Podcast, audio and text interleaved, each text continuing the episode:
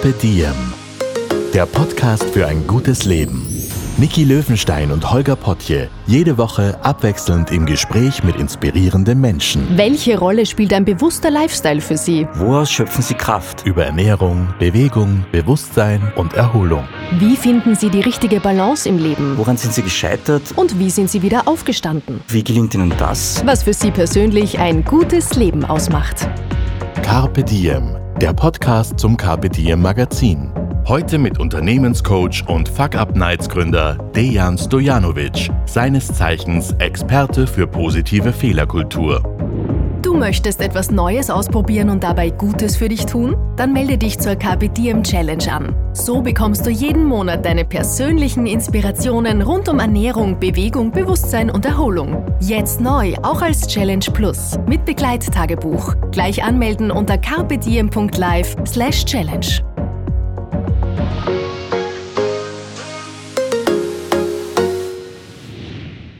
Das ist der Podcast von Carpe Diem, der Podcast für ein gutes Leben. Und zum Leben gehört es ja einfach dazu, dass es gelegentlich oder sogar verflixt oft nicht so läuft, wie wir das gerne hätten. Scheitern, Versagen, Misserfolg, Abkacken. Hm, Niederlagen haben viele schöne oder ja unschöne Namen und auch Gesichter. Aber sie haben auch gute und wichtige Lektionen, die sie mitbringen. Und genau diese positive Fehlerkultur ist heute unser Thema. Mein Name ist Niki Löwenstein. Ich habe in meinem Leben geschätzt 20 Trilliarden Fehler gemacht bisher und das feiere ich heute mit meinem Gast, Dejan Stojanovic. Ganz herzlich willkommen. Vielen Dank, Niki. Mit einem breiten Grinser sitzt du da. Definitiv, das war eine tolle. Hat dir das gefallen bisher? Tolle Intro. Eine wirklich gute Intro. Das freut mich sehr, lieber Dejan. Du bist, pass auf, jetzt kommt so ein lustiger neudeutscher Begriff, Failure Enthusiast und ich habe dich jetzt mal ganz frei Fuck-Up-Experte genannt. Jetzt musst du uns erzählen, was machst du genau und wie bist du bitte dazu gekommen? Was mache ich genau? Ziemlich gute Frage. Ich mache das, was du gerade auch in der Intro richtigerweise gesagt hast. Ich feiere das Leben, aber ich feiere auch die Misserfolge, die zu einem positiven Leben dazugehören konkreter vielleicht, äh, unternehmerisch gesehen, äh, bin ich Coach und arbeite mit Unternehmen, Organisationen daran, eine positive Fehlerkultur, also diesen positiven Umgang mit Fehlern, wenn sie passieren oder auch im Vorhinein, zu etablieren, zu festigen. Und äh, parallel dazu organisiere ich jetzt schon äh, seit bald genau neun Jahren die Fuck Up Nights in Wien, wo wir ebenfalls äh, fantastische Sprecherinnen und Sprecher auf der Bühne haben, die über ein Fuck-Up erzählen, also etwas, was nicht nach Plan gegangen ist und vor allem, was sie daraus gelernt haben. Über die Fuck-Up-Nights müssen wir noch mal ganz im Detail dann natürlich sprechen. Aber lass uns noch mal ein bisschen über deinen Werdegang noch was rausfinden. Du hast Jus studiert, oder? Alle Menschen, die uns jetzt aus Deutschland zuhören, also Jura. Jura, genau. Und was ist dann passiert? und was ist dann passiert? Also vielleicht noch vor, der, vor dem Abschluss des Studiums äh, mein Mindset. Mein Mindset war immer, jetzt mache ich einmal die Handelsakademie, also die Matura, weil irgendwie zieht mich was in diese Selbstständigkeit, etwas kreieren, etwas schaffen und vielleicht auch etwas dann der Nachwelt äh, übrig lassen, was Positives. Und eben nach der Matura, dann mache ich was. Und dann machst du halt die Matura, wie das Leben so ist, so will. Und ähm, man stolpert mehr oder weniger in meinem Fall in das Studieren. Ja. War irgendwo dann auch naheliegend, aber dann war ich halt plötzlich mittendrin im Studium, zuerst das WU, an der WU mit BWL gestartet und äh, ziemlich bald festgestellt, dass mich die Rechtsfächer mehr interessieren, also dann zeitgleich auch das U-Studium begonnen. Und äh, mir auch gedacht, wenn ich jetzt einmal die Uni abgeschlossen habe, aber dann, also dieses zweite, aber dann gebe ich Gas und dann mache ich was und dann mache ich mich selbstständig und dann lebe ich mein Leben. Und dann hatte ich, hatte ich das Jus-Studium abgeschlossen, ähm, in der Zwischenzeit auch die, die WU abgebrochen. Ich habe gesehen, das ist nicht meins. Und äh, das Jus-Studium abgeschlossen und dann hieß es auch, naja, in Österreich zumindest ist es so, dass du ein Gerichtsjahr machen solltest, unmittelbar nach dem Studium. Dann hast du viele viele Checkboxen quasi abgehakt und dann kannst du dich endlich dem, dem schönen Leben widmen. Also auch das noch, aber dann, auf jeden Fall, dann gebe ich Gas. Und als ich das auch noch hatte, ähm, war doch irgendwo die Möglichkeit, die Rechtsanwaltsprüfung zu machen. Das ist eine Praxis, also beim Anwalt drei Jahre lang arbeiten, auch hier die Anforderungen erfüllen, um dann bei der Kammer die Prüfung machen zu dürfen. Und das wollte ich auch noch machen, aber dann, dann aber wirklich. Und ganz ehrlich, ich bin auch bis zur Rechtsanwaltsprüfung gekommen, habe es aber dann nicht mehr gemacht. Also dieses aber dann gab es dann in diesem Fall Also du bist mehr. Jurist, aber nicht Rechtsanwalt. Aber nicht Rechtsanwalt, genau. Das heißt, ich habe diese Prüfung nicht mehr gemacht, auch deshalb, weil einerseits in mir das schon immer geschlummert hat und ich habe mich auch selber gefragt, wie oft noch, unter Anführungszeichen, jetzt dieses Aber dann im Leben. Und ich hatte tatsächlich dann auch die Angst, irgendwann mal 50, 60, 70 zu sein, wirklich irgendwo in einem Hamsterrad zu sitzen und nie diesen, dieser Berufen gefolgt zu sein. Zeitgleich, glücklicherweise, hatte ich eine Geschäftsidee, und wir haben uns mit einem kleinen Team auch versucht, hier zu verwirklichen. Das heißt, ich bin ausgestiegen, wir haben Kapital aufgestellt für dieses Startup, für eine technische Lösung im Automobilbereich. Und somit ist es mir dann wirklich auch leicht gefallen, hier ähm, der Berufung zu folgen. Ich hatte eine Idee, ich wollte was Besseres machen und habe mich entschieden, diesen letzten aber dann nicht mehr zu folgen, sondern mutig zu sein und, und diese sichere Karriere vielleicht auch als Jurist äh, an den Nagel zu hängen, um eben als Entrepreneur es zu probieren, sagen wir mal so. Wann war das? Wie lange ist das her? Das ist jetzt äh, eine gute Frage. Ich bin so schlecht mit Zahlen und Gefühl, aber ich glaube, es war so circa äh, 2012 bis 2015, 16, 15, glaube ich. Also irgendwann in den vergangenen zehn Irgendwann Jahren. in den, genau so Mhm. ist es, genau so ist es. Ähm, warum sage ich das? Naja, klar, mit dem Startup sind wir auch äh, grandios gescheitert. Vielleicht habe ich deshalb ein bisschen auch die Zeitzahlen absichtlich vergessen. Ähm, oder auch nicht. Ich muss aber jetzt gleich vorweg für diese Zuhörerinnen und Zuhörer, die wir haben, sagen, dieses Scheitern mit dem Startup war das Beste, was mir je passieren konnte. Und genau deshalb sitzt du heute hier. Dieses Scheitern Ich hat dich heute mich. hierher Das geführt. stimmt, siehst du? Danke. Wie ist es dann weitergegangen? Also du bist gescheitert, du hattest Ja. eine Idee, hast versucht, Geld aufzustellen, Investorenrunden, wie das ist bei Startups. Ja. Und irgendwann ist das Ganze krachen gegangen. Genau, also vielleicht das, um simpel auf den Punkt zu bringen, ähm, wir haben zwei, unter anderem zwei Fehler gemacht. Einerseits haben wir am Markt vorbeigebaut. Also man hat eine Idee und vielleicht das, die, die es vielleicht noch kennen, das war damals Crowdomoto, also so ein Startup im Automobilbereich, wo wir tatsächlich äh, private Käuferinnen und Käufer bündeln wollten, um einen gleichen äh, Rabatt rauszuholen für ein neues Auto, für ein neues Auto, wie eben äh, Firmen es normalerweise immer bekommen einfach das Konzept kopiert. Und um das zu testen, hätte eigentlich eine simple Lösung gereicht. Vielleicht hätte ich also auf die Straße gehen sollen und fünf Nickis, die zufällig einen Mini Cooper oder eine S-Klasse Mercedes haben wollen, finden müssen, um dann mit dieser geballten Power zum Autohändler zu gehen. Was haben wir aber falsch gemacht? Wir haben über eine halbe Million Euro in eine Plattform investiert. Ähm, das heißt, es war so groß wie Amazon. Händlerzugang, Login für die Käuferinnen und Käufer, Balken, wann der Preis rauf und runter geht. Wir haben einen wunderbaren Konfigurator gebaut, der, wenn man sich in der Thematik auskennt, äh, dann stellt man ziemlich fest, dass jede Marke einen anderen Zugang zu dem Thema hat. Also dann ist es auch schwierig, ein Auto zu konfigurieren nach deinen eigenen Bedürfnissen. Wir haben daraufhin sogar einen Lifestyle-Konfigurator gebaut. Das heißt, wir haben festgestellt, darum geht es doch gar nicht. Es geht doch gar nicht um diese technischen Abfragen, sondern viel eher Hund oder Katze. Stadt oder Land, Skifahren oder Schach. Welche, was ist dein Lifestyle, um auf Basis des Lifestyles das passende Auto anzubieten? Und natürlich den Bedürfnissen, passend zu den Bedürfnissen. Gut, und wir haben gelauncht und haben zwar Leute auf dieser Website gehabt, auf der Plattform, haben nicht gewusst, wo, wo sind sie, wo kommen sie her. Wir haben wirklich eben, weil es so groß war wie ein Riesenschiff, nicht gewusst, wo soll man jetzt genau nachschauen, vorne, hinten, links, rechts. Und das hat unglücklicherweise natürlich dazu geführt, dass wir als Team mit dieser Stresssituation nicht umgehen konnten. Also zumindest nicht so, wie wir uns das vielleicht gewünscht hätten. Ähm, Fakt ist leider, dass äh, die Top 3 Gründe, warum Startups scheitern, ist eben, man baut am Markt vorbei, hat das ganze Geld dabei ausgegeben und ist dann so in einer Stresssituation, dass das Team anfängt zu streiten. Und wir haben genau diese drei vielleicht Kriterien erfüllt. Ähm, für mich gab es vielleicht ein kleines Happy End, aber das ist äh, weniger relevant, weil am Ende des Tages war ich ja auch Mitgründer, mit Geschäftsführer, nicht ganz zum Schluss, aber ähm, ich war dabei, been there, done that oder zumindest mitverantwortet und ähm, kann sagen, ja, war nicht geplant. Es ist nicht schön, auch hier Fremdkapital und Risikokapital von anderen äh, zu nehmen und dann auf diese Art und Weise zu scheitern. Wie gesagt, auf der anderen Seite sind das die Top-Gründe, warum 90 Prozent vielleicht der Startups scheitern. Das heißt, die Kapitalgeberinnen und Geber wissen theoretisch, das ist ein, ein risky Game. Was ist dann passiert, war die Frage. Ich One-Way-Ticket nach Thailand.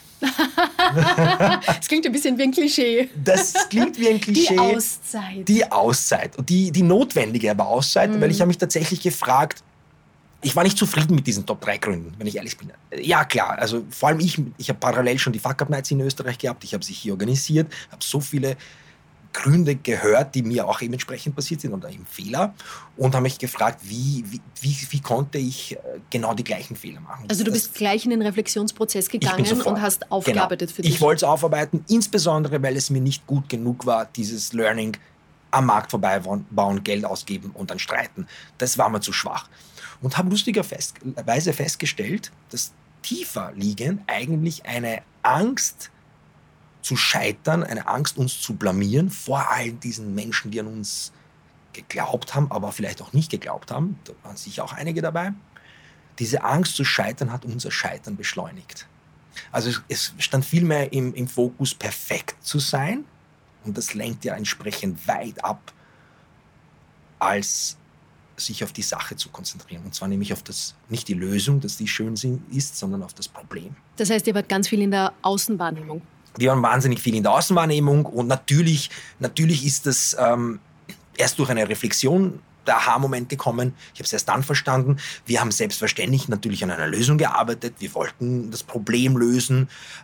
Aber wie viele, viele andere auch, und das betrifft natürlich auch große Organisationen und Konzerne, verliebt man sich leicht in eine schöne Lösung, weil die ist ja da, um den Menschen zu helfen und baut und baut und baut, anstatt wirklich vielleicht mit einem Blatt Papier zu beginnen und sagen, finde ich tatsächlich auf der Straße fünf Nickis, wie ich vorhin gesagt habe, die ein Auto haben wollen.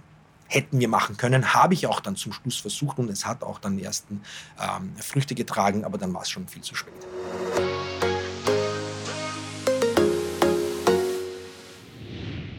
So, wir haben jetzt eine kurze Pause gemacht. Wir sitzen nämlich schwitzend in einem Büro mitten im Hochsommer, jetzt wo wir dieses Gespräch aufzeichnen, in Wien.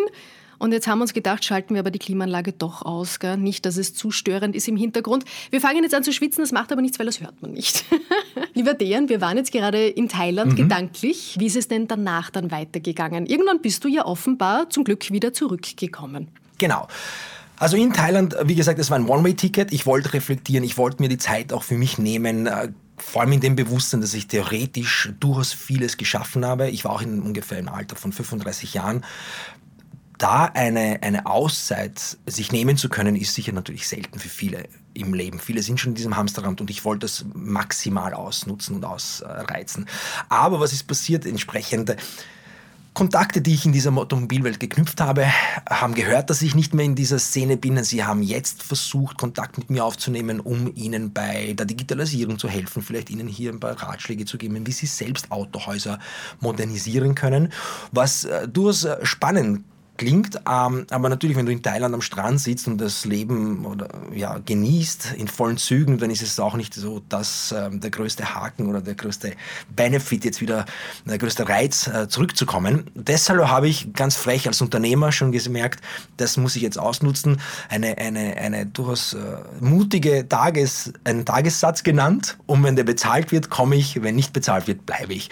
Lustigerweise, es wurde bezahlt und somit war ich dann nach ungefähr dreieinhalb Monaten wieder in, in in, in Österreich. Also du hast gepokert, gesagt, so jetzt verlange ich mal was, wo mir selber die Spucke wegbleibt. So ist es. Und wenn der Markt bereit ist, das zu bezahlen, dann, dann hell yeah, dann auf jeden Fall. Ansonsten, ansonsten bleibe ich noch. Und lustigerweise wurde es angenommen, ähm, glücklicherweise vielleicht sogar. Weil parallel war es ja nicht nur, dass ich den Automobilhäusern helfen wollte, sondern ich habe mich immer mehr und mehr mit dem Thema Scheitern auseinandergesetzt. Wie gesagt, die Erkenntnis, dass das, die Angst vor dem Scheitern, vor einem Scheitern unser Scheitern beschleunigt hat, hat zu zwei Punkten geführt. Erstens einmal habe ich mir selbst geschworen, dass ich nie wieder eine Angst haben werde vor dem Scheitern. Das heißt, ich möchte mutig frech Projekte angehen, ohne mich zu fragen, was, wenn, was, wenn, was, wenn. Entsprechend auch weniger einer Perfektion hinterherlaufen, dass alles schön und, und, und, toll sein muss, sondern vielleicht doch ein bisschen mehr diesen American, American Slogan, der sagt, fail fast, fail early, fail cheap vor allem. Also statt 500.000 in Zukunft für ein Projekt zu investieren, um zu sehen, dass so, wie wir es gebaut haben, nicht der richtige Weg ist, lieber keine 5.000 investieren. Und, und entsprechend habe ich mich ähm, in dieses Thema noch mehr verliebt Jetzt sind wir mitten in einer Fuck-Up-Night. Nimm uns mit, was ist das? Wie läuft das ab? Es ist ein Event. Man geht zum Beispiel in Wien zu einem Veranstaltungsort und was passiert dann dort? Mhm. Genau, es ist eine, eine, eine Reihe an Events. Vor allem in Wien mache ich es ungefähr sechsmal im Jahr. Und was passiert da? Sehr gute Frage. Es passiert ganz viel Positives. Wir haben drei Sprecherinnen und Sprecher, die ich vorab zur Suche finde, die sich bei mir freiwillig melden und ich vorbereite, dass sie binnen zehn Minuten ihr Fuck-up, aber vor allem auch die Lessons learned, also ihr Scheitern, sei es jetzt ein Projekt, sei es ein, ein, ein ganzes Unternehmen, sei es ein Startup, wie auch immer, ähm, dass sie das präsentieren und vor allem auch den Fokus dann aber auf die Lernerkenntnisse, also auf die Lessons learned legen. Weil das ist das Wichtige. Das ist wichtig, dass wir über das Fuck-up sprechen wie es dorthin gekommen ist. Aus meiner Perspektive besonders wichtig, weil nur so können wir sehen, ob wir uns identifizieren und, und surprise, surprise, ja, das tun wir meistens aber dann vor allem die Lessons learned, also die Lernerkenntnisse. Was habe ich daraus gelernt? Was hätte ich machen können, um diesen Fehler zu verhindern? Und das ist genau das, was wir dem Publikum geben wollen, damit sie eben nicht nur erkennen, dass auch wenn man scheitert, kann man auf einer Bühne stehen und dieses Wissen verwerten. Das ist toll. Man einen, Applaus dafür bekommen, das ist ganz toll. Aber auf der anderen Seite auch äh, zumindest eher erfolgreich sein, indem man Fehler nicht wiederholt, die wer andere schon für uns gemacht hat. Das ist extrem spannend. Und du merkst schon an einem Thema, das so natürlich ist, weil schon als Kleinkinder haben wir mit dem Scheitern umgehen müssen, aber dann zwischen der Ausbildung und dem Abschluss und dem, dem, dem realen Leben in der Berufswelt passiert irgendwas Komisches. Ich weiß auch nicht, was das ist. Vielleicht ist das Bildungssystem sicher hier auch tragend, dass plötzlich wir eine Angst vor dem Thema haben, wir es eher verduschen und so weiter. Und das wollen wir enttabuisieren. Wir wollen das Thema feiern, nicht se nur das das Scheitern, sondern vor allem auch die Lernerkenntnisse. Drei Personen, zehn Minuten, danach fünf Minuten QAs. Das sind so grob die Regeln, aber sie sind vor allem bei meinem Event da, um gebrochen zu werden. Das heißt, sind es dann 20 Minuten pro Sprecherin oder Sprecher, ist es auch absolut okay. Es bleibt trotzdem kurzweilig. Und das ist auch quasi der Hauptfokus bei solchen Veranstaltungen. Jedes Mal drei Sprecherinnen oder Sprecher, ungefähr 90 Minuten mit dem Programm und danach findet Netzwerken statt. Ein sehr spannendes Netzwerken mit, mit like-minded people, wie man so schön sagt. Also Leute, die auch äh, das Positive in der Fehlerkultur sehen, Leute, die vielleicht einen Push brauchen und sagen, das habe ich gebraucht, weil jetzt werde ich mich trauen. Auch wiederum andere Leute, die mir bestätigt haben, dass sie zum zehnten Mal da sind und so viele Fehler durchs Zuhören rechtzeitig bei sich selbst im Unternehmen erkannt haben, sodass sie zumindest diese nicht wiederholen mussten. Grandios. Kannst du uns mal so ganz konkrete Beispiele nennen? Wer war bei einer Fuck-Up-Night schon dabei? Welche Fuck-Ups sind dir im Gedächtnis geblieben? Was waren da so Highlights für dich? Es sind wahnsinnig viele spannende Fuck-Ups, die passiert sind. Damin Stepski ja damals noch, ich glaube, zeitgleich oder kurz bevor er sogar das Buch, das darf ich jetzt so ein bisschen claimen für mich, bevor er das Buch rausgebracht hat, ähm, hat er bei uns auf der Bühne gesprochen über das Scheitern. Welches Buch? Damin Stepski mit dem Buch Mein bester Fehler oder kannst du nochmal nachschauen? Da, da, das äh, packen wir euch in die Show Notes. Also ja, es ging genau. schon um Fehler? Ja, ja, klar. Also, ich, ich bin mir nicht sicher, ob es mein bester Fehler war. Da ging es ja damals um D-Tech, großes Unternehmen, erfolgreich und dann leider eben der komplette äh, Absturz und wie er das erlebt hat, wie er damit umgegangen ist. Also es ist schon spannend, auch so eine Person auf der Bühne zu haben.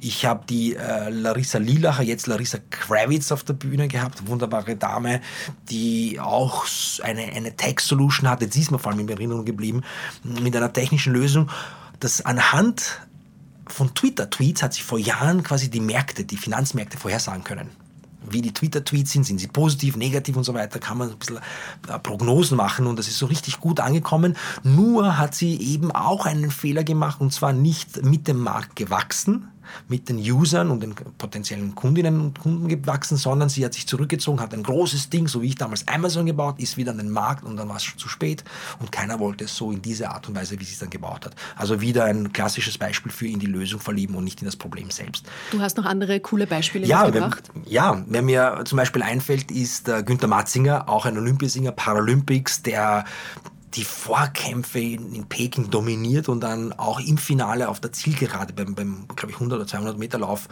versagen die Nerven und er wird nicht einmal Top 3, also keine Medaille nach Hause getragen, obwohl wirklich alles dominiert hat. Und das ist ein Scheitern, das hat ihn jahrelang begleitet. Aber wie geht man damit um, ist ja die viel wichtigere Frage. Und in seinem Fall, wie er es erklärt hat, positiv, er hat das als Motivation genommen und hat dann vier Jahre später in London tatsächlich alles dominiert und die Nerven haben nicht versagt. Christian Redl, Apnoe-Taucher, Rekordhalter, ist auch bei seinem ersten Versuch sofort glücklich eine bestimmte Distanz getaucht und hat sich gesagt, naja, easy peasy für mich, größenwahnsinnig. Und beim zweiten Mal ist er schon unter Wasser, hat er das Bewusstsein verloren, hätte fast sterben können. Und das ist aber auch sehr spannend, wie geht man damit um? Er hat zum Beispiel vielen die Schuld gegeben, den allen anderen nicht bei sich selbst, dadurch auch viele Leute verloren, bis er nachgedacht hat und auch hier die Eigenverantwortung für sein eigenes Scheitern übernommen hat. Was ja auch ganz wichtig ist, wenn es um Thema Fehlerkultur geht. Und er ist dadurch ähm, die richtigen Weichen gestellt und seitdem einen Rekord nach dem anderen gebracht. Ich habe auch einen Piloten gehabt, der in 8000 Meter Höhe plötzlich mit einem Fuck-up zu tun hat. Also wir reden immer von diesen, es gibt Bereiche, wo Fehler nicht passieren dürfen und dann bist du als Pilot in 8000 Meter Höhe und plötzlich, plötzlich fallen die Masken runter, Druckabfall im Raum und so weiter und so fort. Und auch das ist wiederum ein wunderschönes Beispiel für Leadership auch. Wie gehe ich damit um, wenn trotzdem in so einer Extremsituation etwas schief geht? Und wenn du eine positive Fehlerkultur hast, dann bewahrst du die Kontrolle, du bleibst sachlich, du kümmerst dich um die Lösung und schiebst nicht Panik, schreist und verbreitest Ängste. Das hat er zum Beispiel wunderbar gemacht. Also wahnsinnig tolle, spannende Geschichten, die ich schon auf der Bühne hatte. Äh, und ich freue mich auf das, was noch kommen wird. Du hast jetzt was Spannendes gesagt, in einem Nebensatz eigentlich, mhm. nämlich wo baut sich dieser negative Zugang und Umgang mit Fehlerkultur überhaupt auf in unserer Gesellschaft? Du hast das Bildungssystem angesprochen ja. und da hatte ich sofort ein Bild vor Augen, nämlich mit Rotstift ja. die Fehler in Heften anzustreichen, wie etwas Böses und überall, wo der Rotstift ist, weiß man schon Alarm, Alarm und da hat man Bammel davor, wenn mhm. man in der Schule mhm. ist. Warum ist das so? Das könnte doch ganz anders sein, oder? Also einen, einen Fehler nicht zu sehen als etwas, vor dem ich Angst haben muss, sondern als etwas, das ich mit Freude empfange, weil es mir die Möglichkeit gibt, etwas zu lernen, mhm. wäre doch der viel bessere Zugang, könnte man sagen, oder? Man könnte es nicht nur sagen, sondern man sollte es auch sagen. Und du hast vollkommen recht, darum geht es ja auch, dass wir, dass wir das Positive und die Lerneffekte. Und, und man sagt ja auch lustigerweise widersprüchlich auf der einen Seite, dass Fehler die besten Lehrer sind und plötzlich ist aber auch gleich dieser, dieser eine Fehler ja tabu und verboten und er wird bestraft. Also es passt halt einfach nicht. Wo kommt und kommt das her? Ich glaube, es ist hat mehrere Zutaten, diese negative Spirale, in der wir sind. Ähm, einerseits sicher die Schule, das kann man optimieren. Ich glaube, es gibt auch immer wieder Versprechungen, dass das Bildungssystem, das ja bekanntlicherweise seit der Maria-Theresien-Zeit so ist, wie es ist, besser wird, aber irgendwie scheitert es dann doch. Vielleicht sind es dann nur Floskeln kurz vor der Wahl. Aber auf der anderen Seite ist es sicher auch historisch gewachsen. Das heißt, wir haben hier in Österreich ja äh, im Vergleich vor allem mit Amerika einen, einen, einen ganz anderen Zugang. Und, und in aller Fairness möchte ich vielleicht sagen, dass das amerikanische System auf den ersten Blick besser ist, weil dort ist es ähm, fail fast, fail early und, und uh, trial and error. Das heißt, sie gehen schon rein mit, dem, mit, dem, mit, dem, mit der Motivation, lass uns das schnellstmöglich versuchen, weil wir schnellstmöglich lernen werden und schnellstmöglich auf dem aufbauen können. Das ist das Ziel. Ähm, aber in aller Fairness möchte ich äh, auch sagen, dass, ähm, dass wir in Europa ein System haben, das eher Fehler, eine Nullfehlertoleranz untermauert und unterstützt. So, da gibt es natürlich immer wieder Aussagen, wie zum Beispiel es gibt äh, Bereiche in der Medizin, wo Fehler nicht passieren dürfen, in der Energie, Thema Energie, im, im Atom, im Weil es einfach sehr gefährlich, sehr gefährlich für sehr viele Menschen. So, aber Fakt ist, dass trotzdem dort Fehler passieren. Es ändert nichts, dass eben dort Fehler passieren und dass wir genau dann eben aus diesen Fehlern lernen sollten und müssen, damit sich dieser Fehler in diesen wichtigen Bereichen ja nicht wiederholt. Ähm, ist dann natürlich auch historisch gewachsen. Wie gesagt, Amerika ist das Land der, der, der Neubeginne. Es ist ein neues Land. Alle, die in, in Europa, auf europäischem Festland ja diese Chance nicht hatten, haben Ärmel hoch, sind darüber und haben versucht, etwas Neues aufzubauen. Das steckt ja auch an. Ist ja auch okay. Aber auf der anderen Seite haben wir in Europa was aufgebaut und haben jetzt eher das Mindset von, das, was wir haben, sollten wir eben lieber verteidigen. Das ist aber auch gleichzeitig das, die Gefahr, die wir laufen, glaube ich, weil, wie gesagt, während wir hier vielleicht in der gleichen Ausgangssituation sind, wir haben etwas, wie viel auch immer, sei es ein mögliches Investmentkapital, dann stellen wir uns aber immer die Frage, wie kann ich sicherstellen, dass das nicht weniger wird?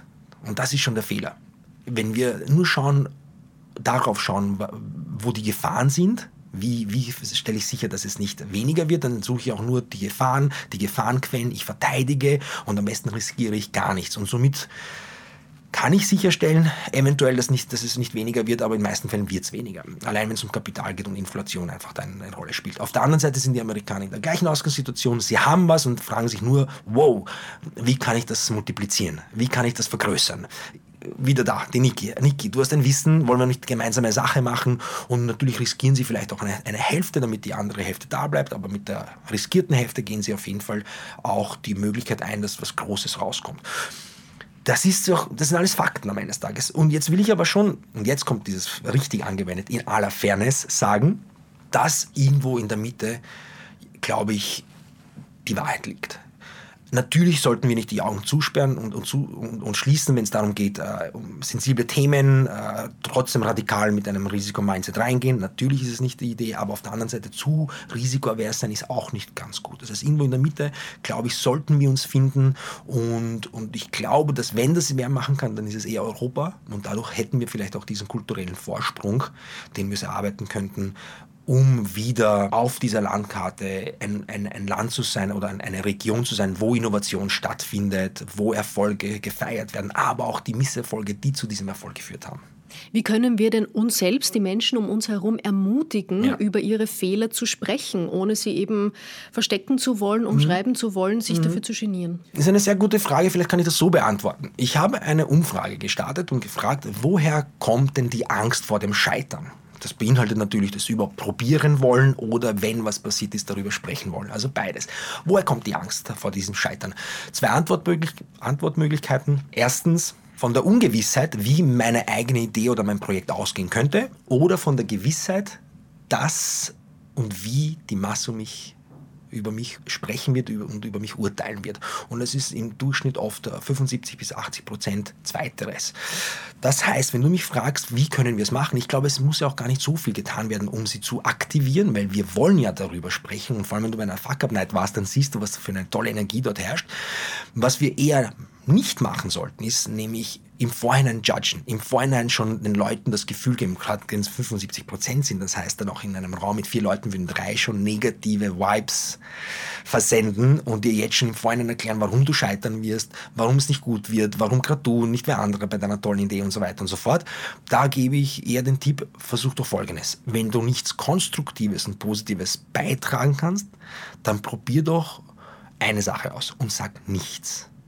Sag einmal nichts und schau, was passiert. Weil warum musst du gerade die Person sein, die dieser Person Warnungen ausspricht, die dieser Person ähm, das Negative ausmalt und, und, und, und vor die Augen führt, sondern wie wäre es, wenn du mal nichts sagst? Die Person hat schon vielleicht andere Personen hinter sich, die an sich glauben.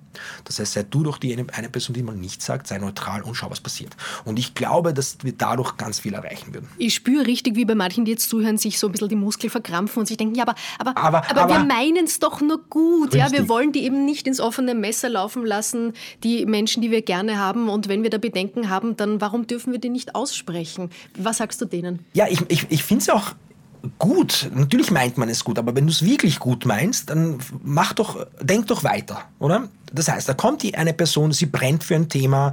Vielleicht ähm, denkst du auch zurück, dass die meisten Innovationen von Menschen nicht aus einem bestimmten Bereich geschaffen wurden. Also Elon Musk kommt da als ein ITler daher und revolutioniert den Automobilmarkt ähm, und viele ähnliche Beispiele. Also das sollte aber vielleicht auch berücksichtigt werden. Dann auch weiterhin berücksichtigt werden, dass vielleicht die Person schon andere ähm, Investorinnen und Investoren hinter sich stehen hat. Ja?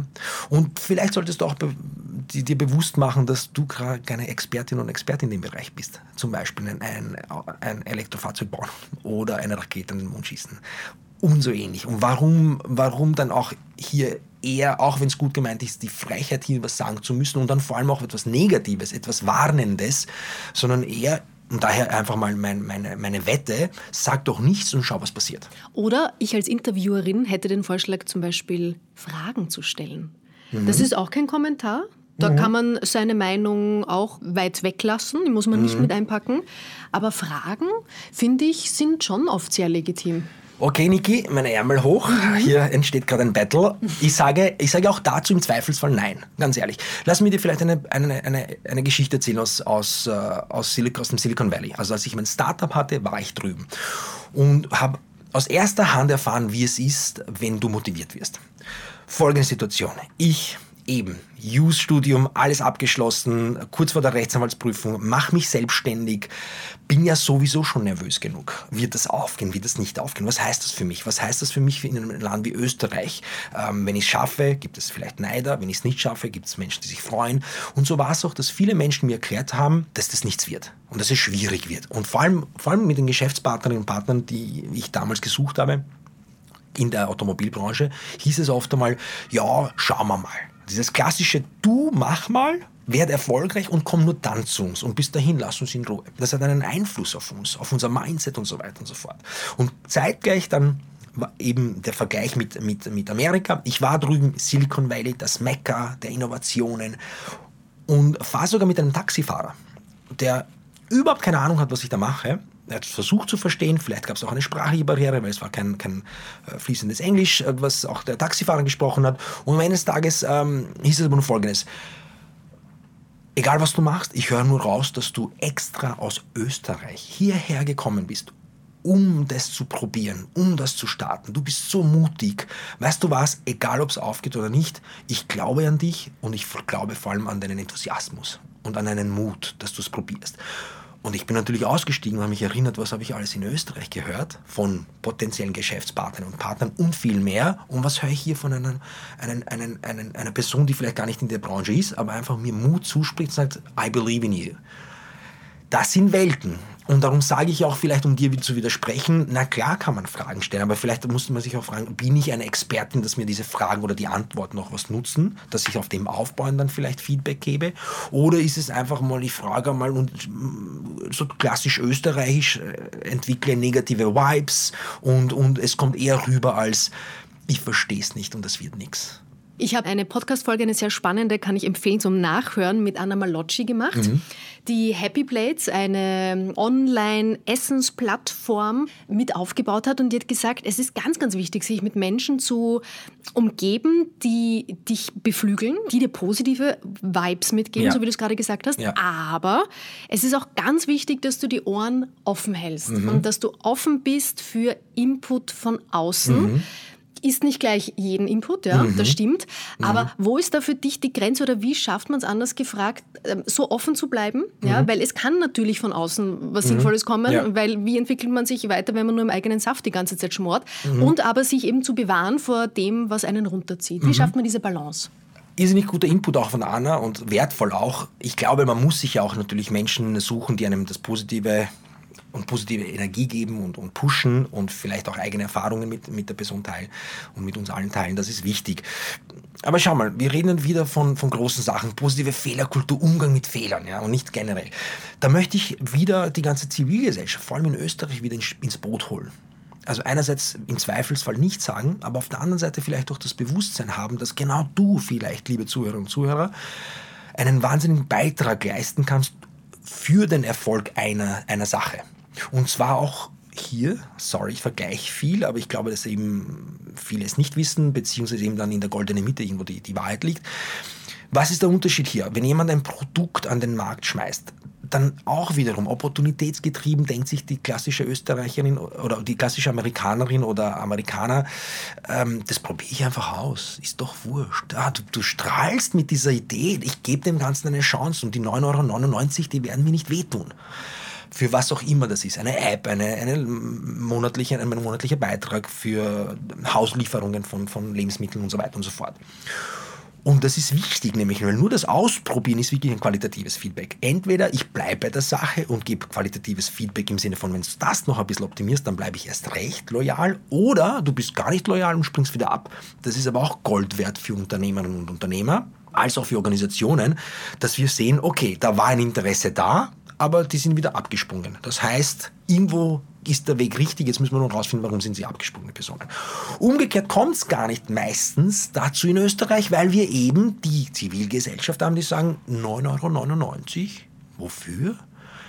Das brauche ich doch gar nicht, das will ich doch gar nicht, aber das hat doch jemand anderer schon gemacht. Und wieder, das Negative. Und darum ist es mir besonders wichtig, hier zu betonen, dass wir alle gemeinsam in einem Boot sitzen und vielleicht den größten Hebel, was zu bewegen, ja nicht nur bei den crazy Foundern ist, die sowieso schon mutig genug sind, etwas ausprobieren, vor allem auch in Österreich, sondern dass die größte positive Macht bei der Zivilgesellschaft da draußen ist, der einfach nichts mit dem Thema zu tun hat. Aber durchs Nichts sagen einfach mal dem Ganzen eine Chance geben kann und wenn es dann auf den Markt geschmissen wird, ja, probier's doch einfach nur aus.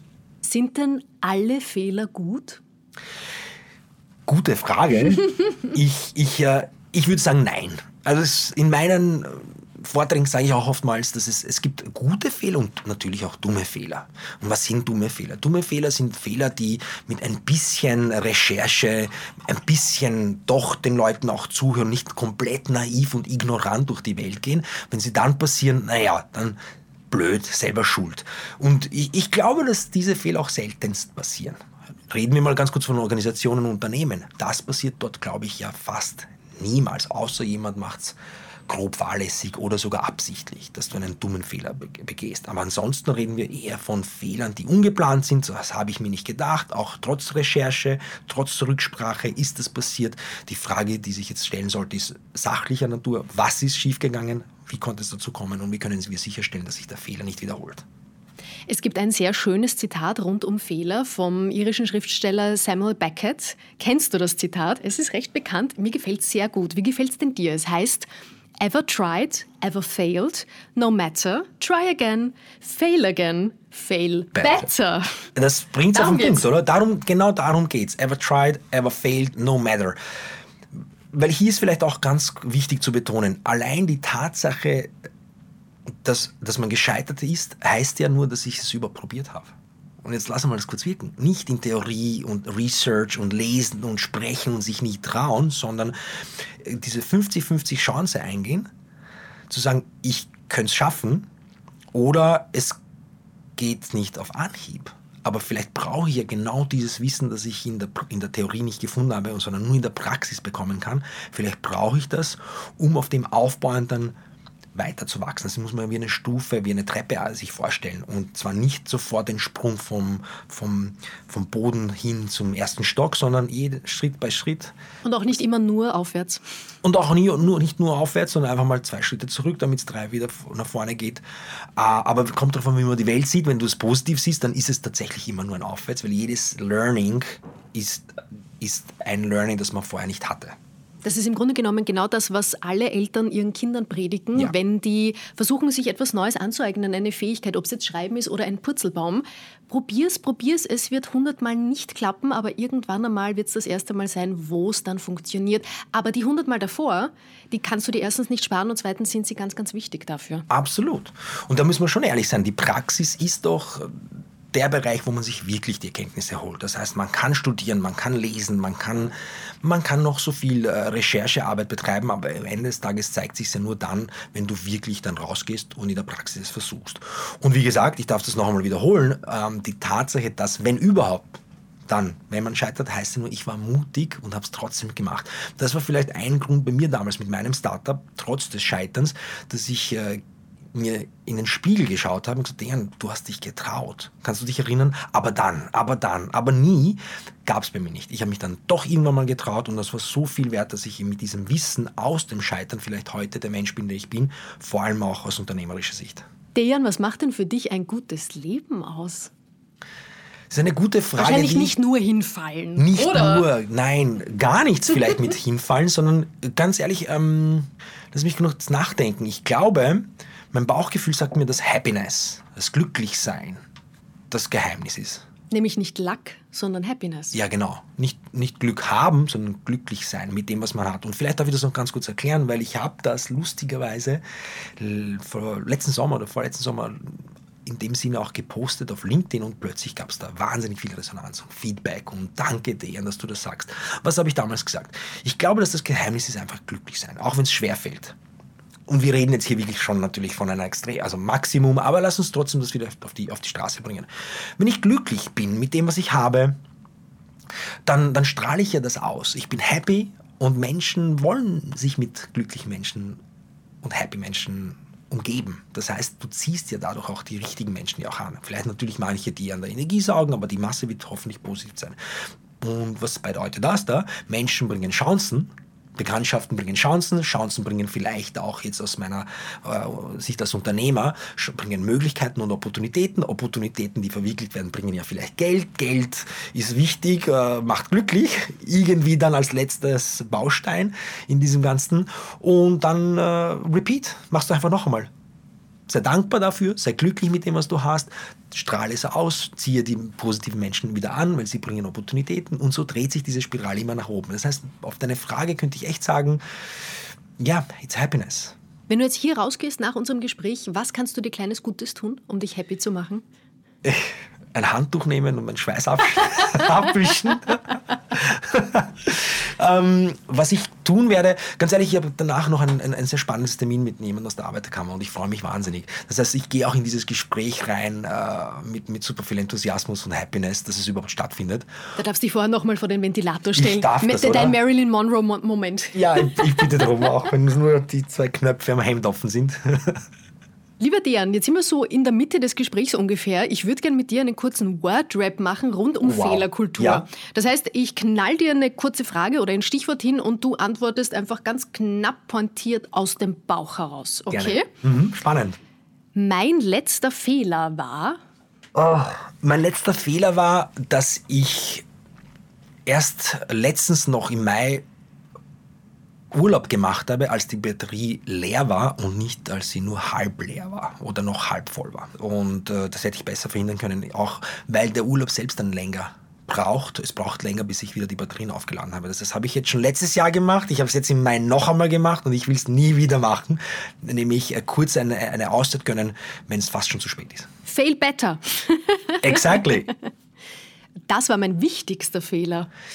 Mein wichtigster Fehler würde tatsächlich ähm, mein Startup gewesen sein. Beziehungsweise es ist kein Fehler, sondern das gesamte Scheitern. Wie gesagt, es war ein Epic Fail, da waren so viele Menschen involviert, die an uns geglaubt haben. Ähm, vielleicht war da irgendeine Enttäuschung im Raum. Ich habe damit aber umgehen müssen und habe mich versucht, auf das, Fokus, auf das Positive zu konzentrieren und, und vor allem die Lerneffekte daraus zu nehmen. Und die waren Gold wert. Erfolg bedeutet für mich? Happy sein. Diesen Blödsinn werde ich nicht wiederholen. Schwierig. wenn es ein lustiges, wenn es ein lustiger Blödsinn war, dann mache ich es vielleicht noch einmal. Why not? Bist du schon mal mit dem Gesetz in Konflikt oh gekommen oh als Jurist? Gott sei Dank. So ein Blödsinn? So ein Blödsinn, nein, das nicht. Das nicht. Den lassen wir aus. Welchen Fehler kann ich mir nie verzeihen? Gibt es da einen? Aus der Vergangenheit definitiv nicht, nee. Und ja, nein. Und sonst müsste ich jetzt in die Glaskugel schauen, was das wirklich schlimm ist. Ich möchte Menschen also irgendwas mit Gesetz radikal in diese Richtung in Verbindung kommen, das ist natürlich klar und sollte selbstverständlich sein, weil die Gesetze sind ja auch da, um andere zu schützen. Das heißt, ich würde zwangsläufig andere Scha einen Schaden zufügen, das möchte ich nicht. Aber aus der Vergangenheit, ja, so, so streng darf ich mit mir nicht sein. Und in zehn Jahren sehe ich mich am liebsten? Am liebsten wieder in Thailand am Strand mit mit einem Getränk in der Hand und ich reflektiere über die, die Fehler, die ich bis dahin gemacht habe. Oh, sehr schön. Ja, am Strand, jetzt vor allem so im Hochsommer, gell? Ja. Da, da träumen wir uns kurz einmal hin. Aber bevor wir dort gedanklich ankommen, würde ich dich gerne noch fragen, rund ums Thema Feedback. Ja. Feedback ist ja, wenn wir über Fehler sprechen, über eine positive Fehlerkultur, ist gleich, ich lerne daraus für die Zukunft. Wie formuliere ich denn Feedback so, dass es am besten wirklich Impact hat?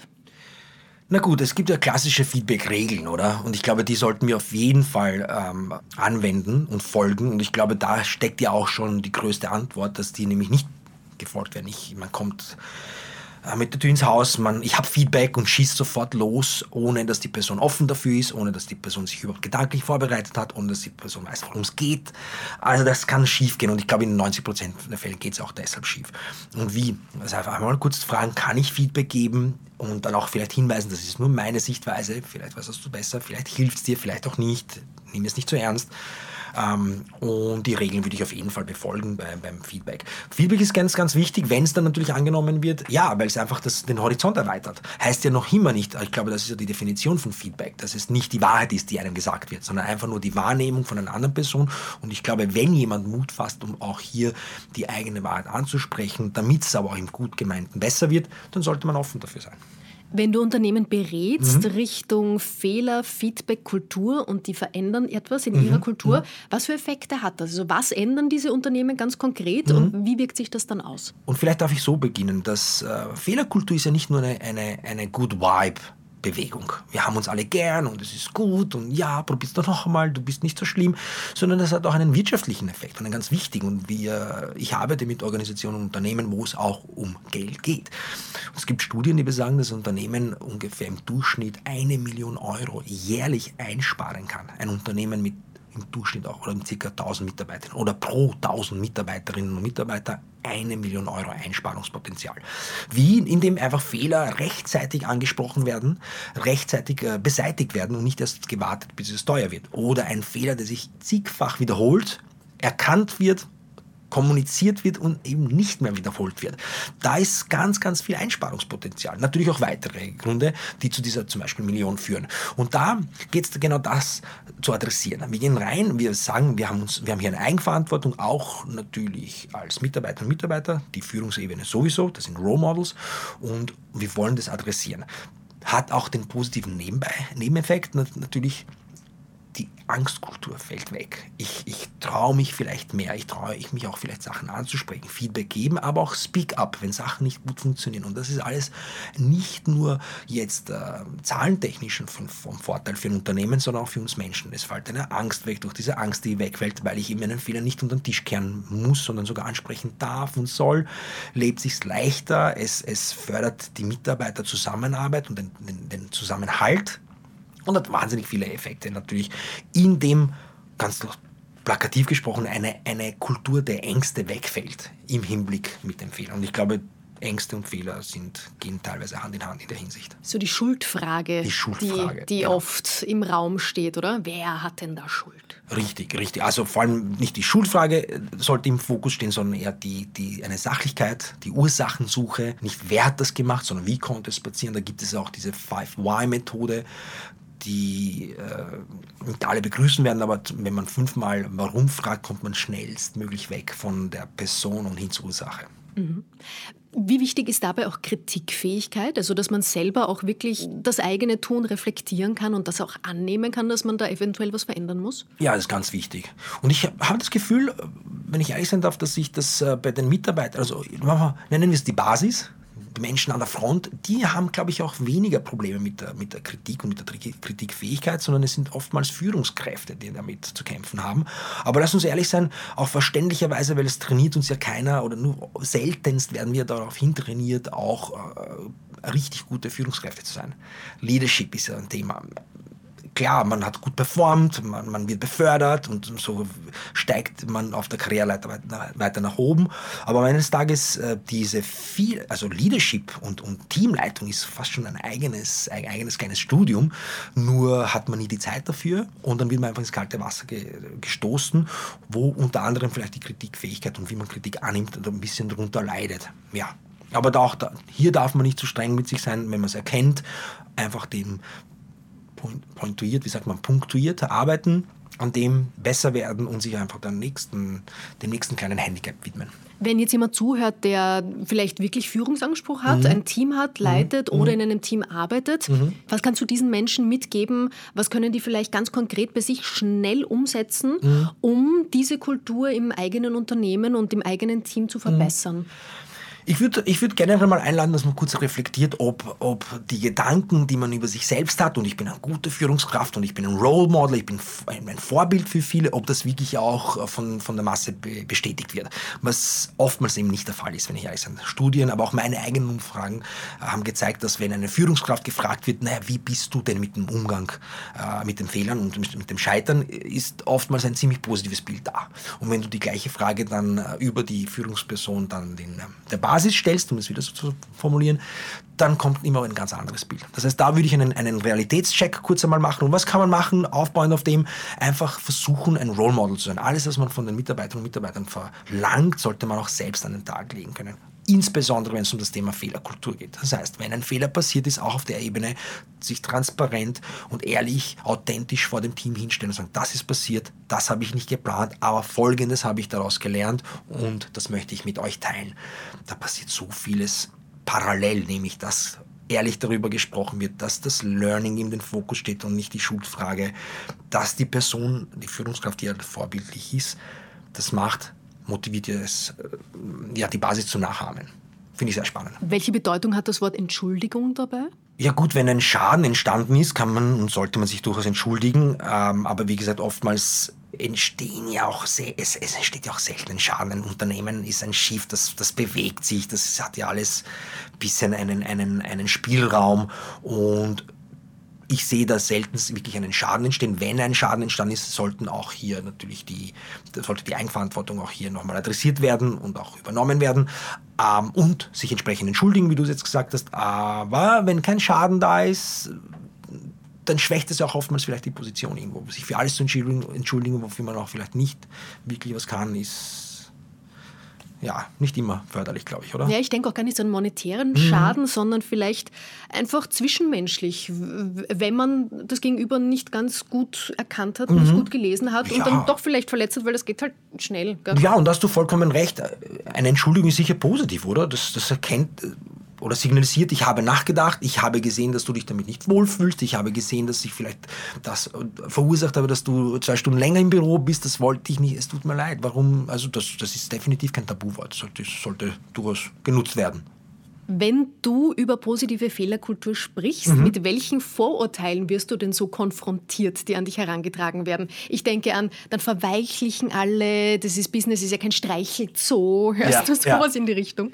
Nein, Gott sei Dank nicht mehr. Ich glaube, am Anfang, noch vor neun Jahren, als wir das Thema begonnen haben, war es eher noch ein, ein, ein shocking Moment. Vor allem auch der Name, Fuck Up, Fuck Up Nights, war ein bisschen schockierend. Wobei ähm, ich erkannt habe, es provoziert und schafft eine Aufmerksamkeit für das Thema, aber ganz ehrlich, ist es doch wurscht, wie man es nennen. Ob es Night of Failures ist, Failure Night, Fiasco Night oder Story Night, ist es. Klingt alles gut. Klingt alles gut, hauptsächlich wir widmen uns dem Thema und darum ist, ist äh, jetzt jetzt nicht mehr so wichtig wie früher, eben da dagegen zu halten. Aber tatsächlich, wenn, wenn was äh, vor Jahren war, dann eher das, das Thema mit dem Namen. Das äh, Fuck, das kannst du doch nicht sagen und Fuck Up und das hat sich mittlerweile etabliert. Es gab ja eben in Inspiration oder durch Inspiration der Fuck Up Nights auch die Fuck Up Show auf Puls 4. Ich glaube, wir sind schon ziemlich in die Breite gegangen, was das Thema betrifft und sind nicht mehr so ein Tabu. Aber du landest nie bei Unternehmern, Unternehmerinnen, die sagen, ja, aber positive Feedback-Kultur, ah, ich möchte einfach einmal auf den Tisch knallen und sagen, so wie es ist, ja. Klartext sprechen? Äh, positive Feedback oder positive Fehlerkultur? Gehört das nicht zusammen? Ja, ist sicher ein Aspekt, aber wenn wir bei der positiven Fehlerkultur bleiben, habe ich das Gefühl, dass wirklich mittlerweile es überall angekommen ist, dass eine, ein, ein gesunder, ein positiver Umgang mit Fehlern, jene, die überhaupt noch passieren könnten und solche, die schon passiert sind, generell Vorteile hat, wenn man es positiv angeht und nicht negativ mit der Schuldfrage, Ängste und Co. Das ist überall, insbesondere in der, in der Führungsriege angekommen. Das heißt, das sind auch die Menschen, die das meisten pushen. Wie sie es machen, ist dann eine andere Frage, aber es ist auf jeden Fall angekommen und vor allem auch das Positive an dem Thema. Wenn Menschen an dich herantreten, die dich engagieren wollen als Consultant. Bist du ein Consultant? Bist du Coach? Wie nennst du dich? Ich bin Coach. Ich bin kein Unternehmensberater im klassischen Sinne. Ich bin Coach. Wenn die Menschen kommen, welche Ziele haben die vor allem? Sagen Dejan, ich würde gerne. Wie geht der Satz dann weiter? Ich bin in der glücklichen Position, dass sie zuerst erleben, was auf so einer Fuck-Up-Night passiert und dann sagen sie, Dejan, ich hätte gerne genau das ah. bei mir unternehmen. Du zeigst dein Produkt und dann ja. kommen sie einfach so und rennen dir die Bude ein. So ist es. Glücklicherweise Sehr kann gescheit. ich das wirklich so von mir behaupten. Dejan, würdest du sagen, Misserfolge sind genauso wichtig wie die Erfolge? Misserfolge sind die Basis für Erfolge. Also wenn, dann sind sie sogar fast wichtiger, weil ich glaube, es gibt mehr Misserfolge als Erfolge. Und von dem her, mit tiefster Überzeugung, Misserfolge sind die Basis für Erfolge. Das heißt, ganz, ganz wichtig. Was kannst du den Zuhörerinnen, Zuhörern die jetzt ganz gebannt gerade dabei sind in dieser Folge, mitgeben, die vielleicht einen Fehler gemacht haben oder sich nicht sicher sind, ob nicht wieder mal einer passiert in ihrem Leben? Was kannst du denen einfach so mal mitgeben? Mhm. Als Erleichterung, das nicht so schwer zu nehmen. Ja, ich meine, ganz ehrlich, äh, gleich vorweg, you're not alone. Du bist nicht alleine. Wir alle scheitern, das heißt, bitte nicht zu streng mit dir selbst sein. Und äh, der Tipp ist auf jeden Fall für sich selbst reflektieren. Und ich glaube, das machen ja auch alle.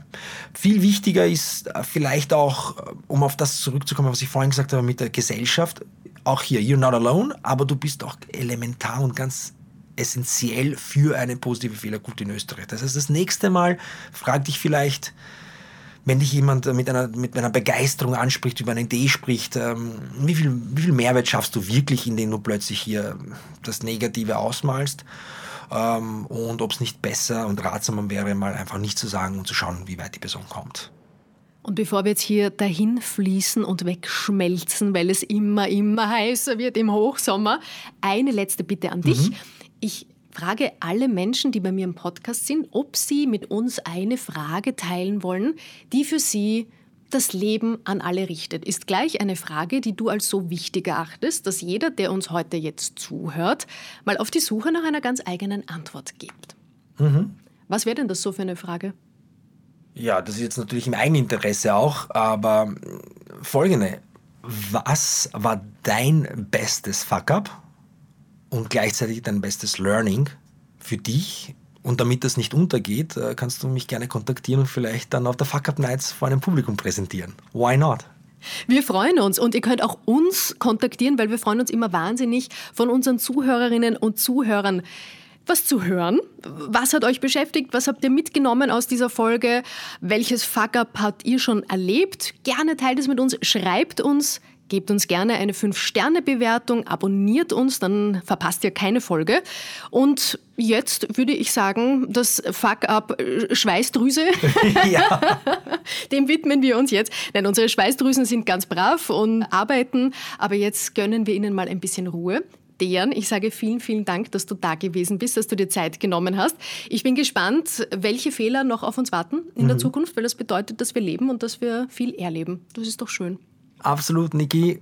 Vielen Dank, dass ich dabei sein durfte und einen, einen, lieben Gruß an das Publikum. Sehr, sehr gerne. Auch lieben Gruß. Habt noch einen schönen Tag oder Abend, wann immer ihr uns hört. Und ja, macht gute Fehler. Alles Liebe.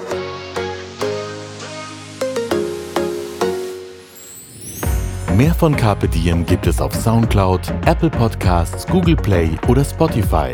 Jetzt abonnieren und liken. Wir freuen uns über eure Kommentare und sind direkt über podcast.kpdm.live erreichbar. Das Diem Magazin erscheint alle zwei Monate. Besucht auch unsere Social Media Portale auf Facebook, Instagram und YouTube und unsere Website carpediem.live. Carpe Diem, der Podcast für ein gutes Leben. Nächste Woche geht's um Atmung und Eisbaden. Carpe Diem Host Holger Potje ist in Bayern und plaudert mit den Embrace Your Breath Gründern Amelie Neureuter und Moritz Ross.